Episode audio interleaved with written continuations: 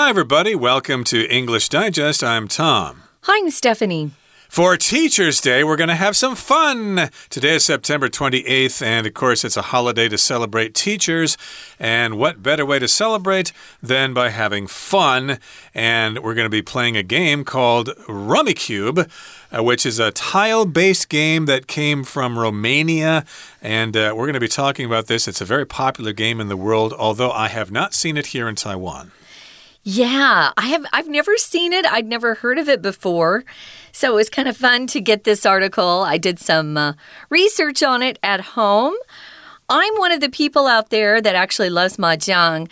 Uh, I don't get to play it very often, but um, yeah, I don't play cards too much. My family, we would play um, Uno, but we didn't have we call we called them face cards, the cards with you know the spade, the diamonds, right. all those. Uh, we didn't use them much because my grandma thought people gambled with them, so we never uh, played cards that much. But this looks fun, and it's also very colorful. Um, in case you want to know more about it, guys, you can go on YouTube, and if you just look up uh, this word and how to play. That's what I put into the search bar. Um, I found this this young guy. He's probably in his twenties, and he explained very clearly how to play the game and had great video shots and everything. So, yeah, if you want to see what it looks like, get online. It's kind of fun. Well, let's get hooked on Rummikub. Let's get addicted to it, and let's listen to our article now read from top to bottom. Are you ready to dive into an intricate game of strategy with Rummikub?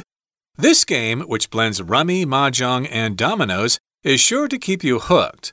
The story of Rummikub began in Romania in the 1940s during the country's communist regime when card games were banned as an indulgence.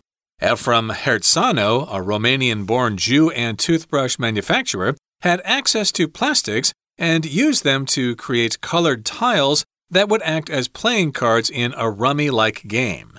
Initially, Hertzano only made the game for his friends, but after immigrating to Israel with his family after World War II, he began to sell it more widely, and Rummikub was born. Today, Rummikub has become a worldwide sensation with millions of players. There's even the Rummikub World Championships held every three years. The game is designed for two to four players and requires a Rummikub set. This comprises 104 tiles with numbers and colors, number 1 to 13 in four different colors, two sets of each, and two joker tiles that can substitute for any number or color. At the beginning of the game, each player starts with 14 tiles, and the remaining tiles are placed in a pool for drawing. Players take turns drawing tiles. The objective of Rummikub is to be the first player to get rid of all their tiles. Only by forming sets and runs can players win the game. Sets consist of three or four tiles of the same number but different colors, while runs consist of three or more tiles of the same color in numerical order. The game's unique feature is that players can manipulate existing sets and runs on the table to create new combinations, which adds a layer of strategy and complexity not found in other tile based games. Overall, Rummikub is a fun and challenging game that requires a combination of luck and skill. Its popularity has continued to grow since its creation. So, if you're looking for a new game to try out with your family or friends, Rummikub is definitely worth a shot. Let's get in, guys. Uh, let's take a look at the title here. We've got one of our vocabulary words in the title. If you're hooked, if you're hooked or hooked on something, you're addicted to it. You just love it. Um, I remember when I was really young growing up, my mom would buy these cassette tapes of music, and they were called Hooked on Classics. Okay. And um, they had all this classical music where they had added a beat to it. So it was like pop music with the classics. And uh, she would play those. And I just thought those were funny. Hooked on something. Um, I'm hooked on um, beef noodle soup. I'm hooked on Taiwan generally. I love Taiwan.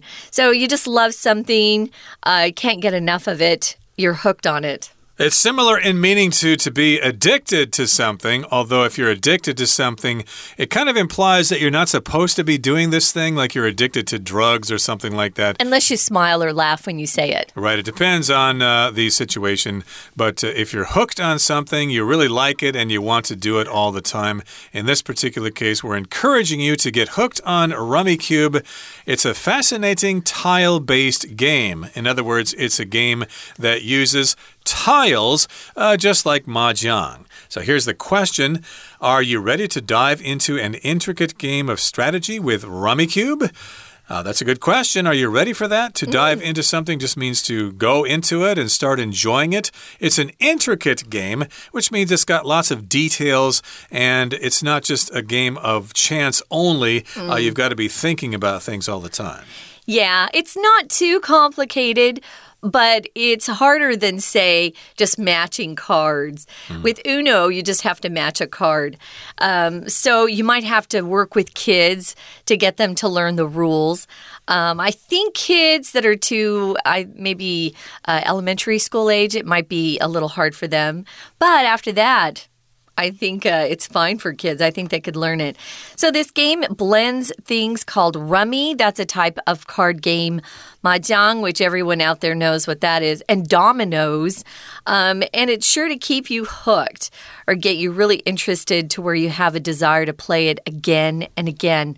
So, what's the story of this game, Tom? Well, the story of Rummikub began in Romania in the 1940s during the country's communist regime when card games were banned as an indulgence. So, communist here is an ideology for politics. Uh, as you know, uh, China is communist, Cuba is communist. Uh, that means the state pretty much controls everything. And it's similar to socialism. They're not exactly the same, but of course, uh, we enjoy our capitalism here. And this is a communist government or a communist regime. And card games were banned because they were an indulgence, uh, which is from the verb to indulge or to indulge oneself, just means to enjoy something. And in this particular case, it means they're not supposed to enjoy these things. They're supposed to serve the government and not have fun. Yeah, no, there's no having fun in communism. You have to work hard and do as you're told. So here's the inventor, Ephraim Hertzano. He's a Romanian born Jew and toothbrush manufacturer. If you are from Romania, um, that's an interesting part of our world. Uh, I was telling Tom about a friend I have who is from Romania, and she escaped while they were communist. They're no longer communist there, but uh, Romania is where we get the story of Dracula from.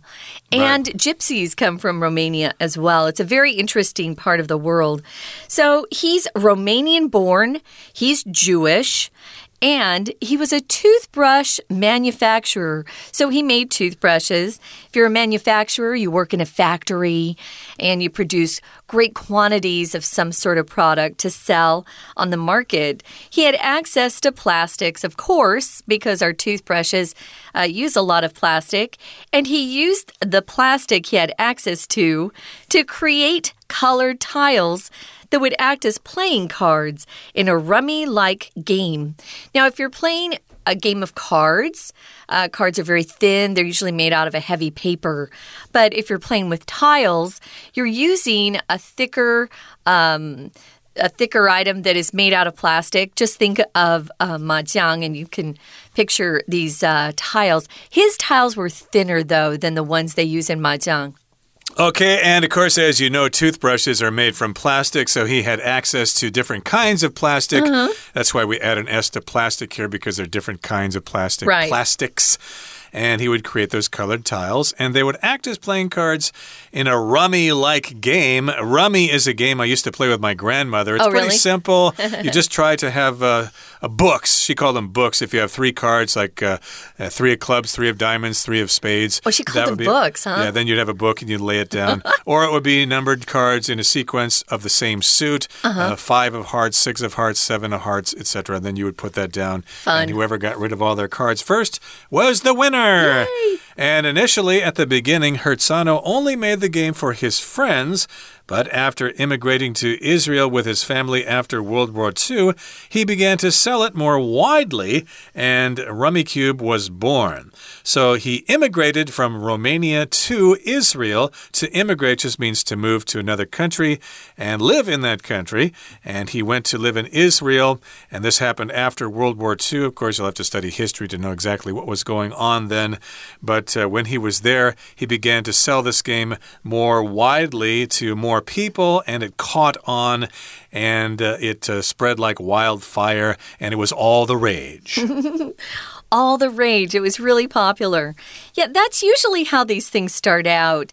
Uh, someone comes up with an idea or an invention and probably shares it with family and friends first. And then when they give him a lot of, or her, a lot of good feedback, then they decide, ooh, maybe I could actually make some money out of this, turn it into a real business.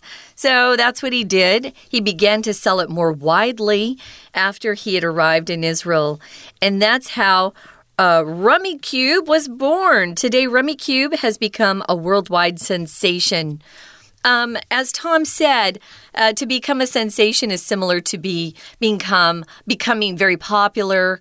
Uh, we use that phrase "all the rage" in the magazine this month. If something's all the rage, a lot of people are excited about it. They're all doing it. Uh, it's a sensation.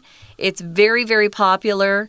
Um, there's a lot of interest, widespread interest in something if it's causing a sensation. So it could be a person, it could be an object, or even an event um, that you're using this word sensation uh, with. You could also use the adjective sensational. Wow, you were sensational tonight on stage. So, this was a sensation. This is the noun form. Sensational is the adjective form. I should also mention sensation can refer to a feeling that you might have. Oh, like, oh, true. Oh, I've got a I've got a warm sensation in my chest. Uh, maybe something's wrong with me. I should go see a doctor. But in this particular case, it's just uh, a time of excitement. A lot of people are interested in this. They're excited about it and it became a sensation. It was very hot, and we've got millions of players all over the world.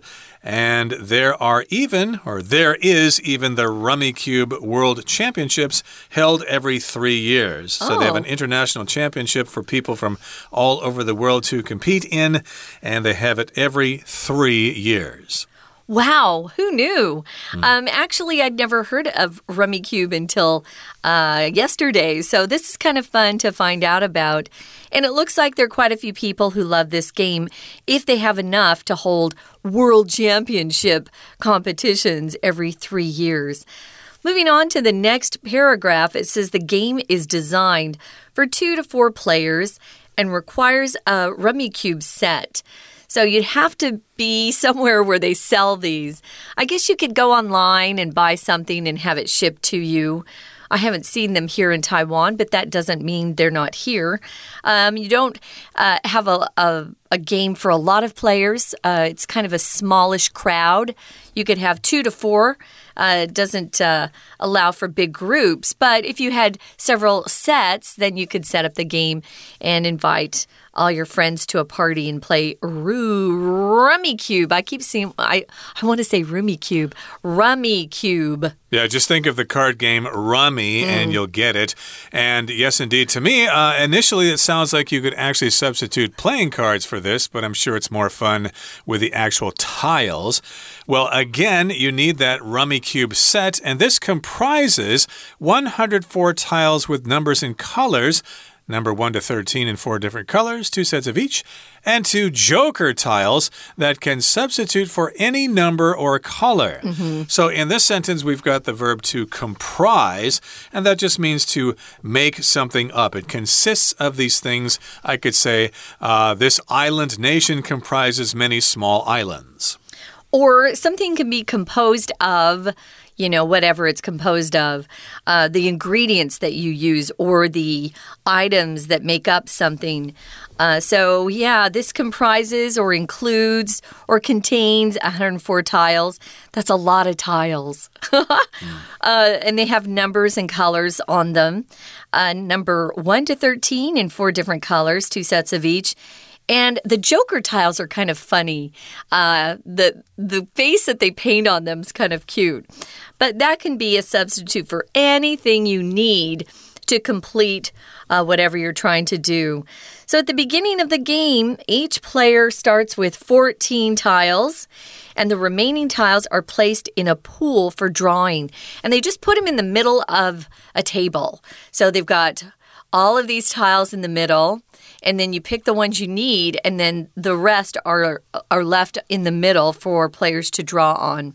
Mm -hmm, indeed. It's kind of similar to Rummy, where you have a pile of cards in the middle, and uh, oh, really? to begin to play, you draw a card, you look at it, and you decide whether you want to keep it or not. And then, of course, you have to discard a card. You put that card in the discard pile, the one you don't want, and then the next player has the option of uh, picking an unknown card or the one that you just discounted. And it might be similar with this particular game, but in this uh, particular game, again, you take a tile from the pool in the middle, which uh, sounds similar to mahjong, I guess. You kind of reach in the middle and pull out a tile, and you look at it and you decide whether you want to keep it or not. And then you discard uh, a tile, and then it's the next person's turn. Yes, but if you pick up a tile, that is uh, a number or color that you need, you can't immediately play it. Mm. That's one of the rules I, I, noticed. So they take turns drawing tiles. If you take turns, it means somebody goes first and then the person next to them gets a turn. Uh, you have to be fair, no cheating. We're going to continue talking about Rummikub, guys, but first we're going to take a short break and then we'll be back.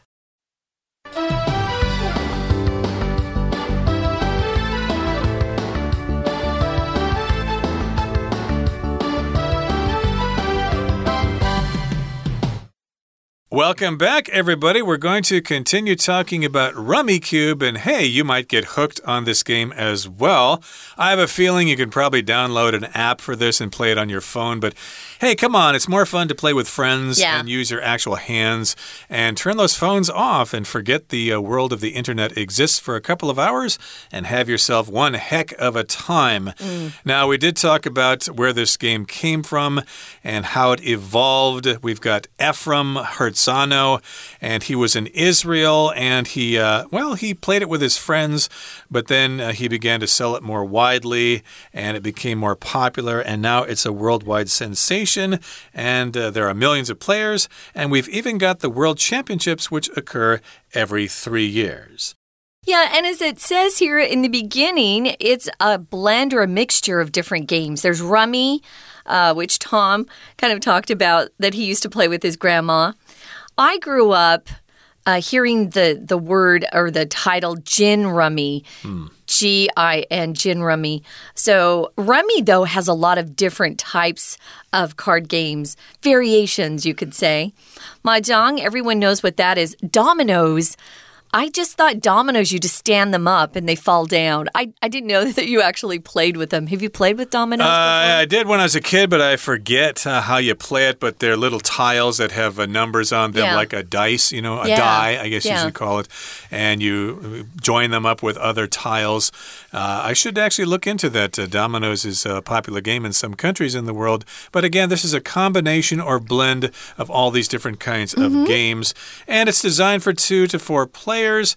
And of course, you need to have a Rummikub set, which comprises 104 tiles with numbers and colors. They have those stands that they have in mahjong that you put your tiles on that face you, so your right. your opponents can't see them, but they're standing. They're not something you hold or anything. They're just standing up. They might so. have a similar stand for this uh -huh. particular game. They do. So you've mm -hmm. got mm-hmm. all those tiles. You've got a couple of joker tiles, which could be anything, just like in a deck of cards. Mm -hmm. And uh, last time we left off, we were talking about how the game proceeds. So at the beginning of the game, each player starts with 14 tiles, and then you've got the remaining tiles in the middle and that's a pool for drawing, and players take turns drawing tiles. So I've just finished my turn. Now it's your turn. You draw a tile and decide if you want to keep it or not. Now, the objective of Rummikub is to be the first player to get rid of all their tiles. This is actually a common objective in a lot of card games. And just games in general to be the the first person to get rid of all your cards. Um, so you want to get rid of all your tiles but you have to do it in a way that is according to the game's rules. And you'll have to look those up. Um, I do recommend watching a video on YouTube. Uh, you can listen to English, and it's very clear because they, they give you um, video pictures of everything they're talking about which is very helpful if you don't know how to play the game. Now, only by forming sets and runs, see, these two terms, you'll have to know what they mean before you play the game. A set and a run. Uh, can players win the game? Before we move on, though, let's take a look at this vocabulary word objective. Uh, you might um, have a meeting with your boss, and your boss says, What's your objective with this particular project? What do you hope to achieve? What's your goal? So, what's your objective? It could be a goal, it could be something you're trying to accomplish, um, but you need to know what it is you're trying to uh, move towards. How are you going to be su successful? How do you win when you play this game? Yep, it's the idea, like the objective of chess, is to win the opponent's king or to trap the opponent's king, or the objective of Go or Weiziqi is to uh, totally surround your enemy and they will lose. And this particular case, the objective is to get rid of all your tiles, mm -hmm. and only by forming sets and runs can players win the game. So, what are sets and runs? Well, sets consist of three or four tiles of the same number but different colors. Okay, just like in a deck of card, you'd have the same number, but they would be from different suits, mm -hmm. like uh, the four of diamonds, the four of hearts, the four of clubs. That would be one set. And then we've got a run. Runs consist of three or more tiles of the same color in numerical order. And that just means they'd be numbers right next to each other. Like in cards, of course, uh, a run would be like, say, uh, the seven of clubs, the eight of clubs, and the nine of clubs in that order. Now, the games has a unique feature, something that's very special about it. And that feature is that players can manipulate or um, change existing sets and runs on the table to create new combinations. So, if your opponent has a set or a run on the table, you can actually um, add things to their runs or sets. So, manipulate means to. Uh, it's interesting how they're using it here. Usually, if you manipulate something, you. Uh, you force something or handle something or control something that helps you out, uh, that gives you some special um, advantage. Or maybe you're working with some sort of material or textile. If you manipulate it, you're actually um, skillfully manipulating it, controlling it in a way that shows that you know how to handle it, I guess. So you min, min, you can manipulate existing sets. These are sets that are already on the table. Um, and sets and runs are on the table, and you can create new combinations. So even after you set a set or a run down, you can then change it again if you come up with some better tiles. What's a combination, Tom? Uh, it's just a mixture of things all together. So, of course, you have lots of things working together. Uh, different combinations of different books, uh, different runs and sets here, and that adds a new layer of strategy and complexity not found in other tile based games. So, indeed, you can look at your opponent's uh, tiles. I was going to say cards, but they're tiles, and you can decide if you can add to it or not. You can decide, hey, I think I could add to it, but I think I'm going to keep this tile and maybe try to form a run or a set with these tiles.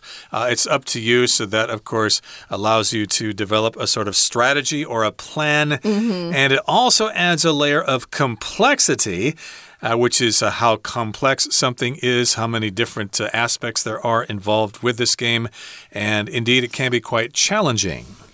One of the things that's interesting is that you have to have your tiles have to add up to 30 based on the numbers on the tiles before you can even put them down on the table. Interesting. As a set or a run.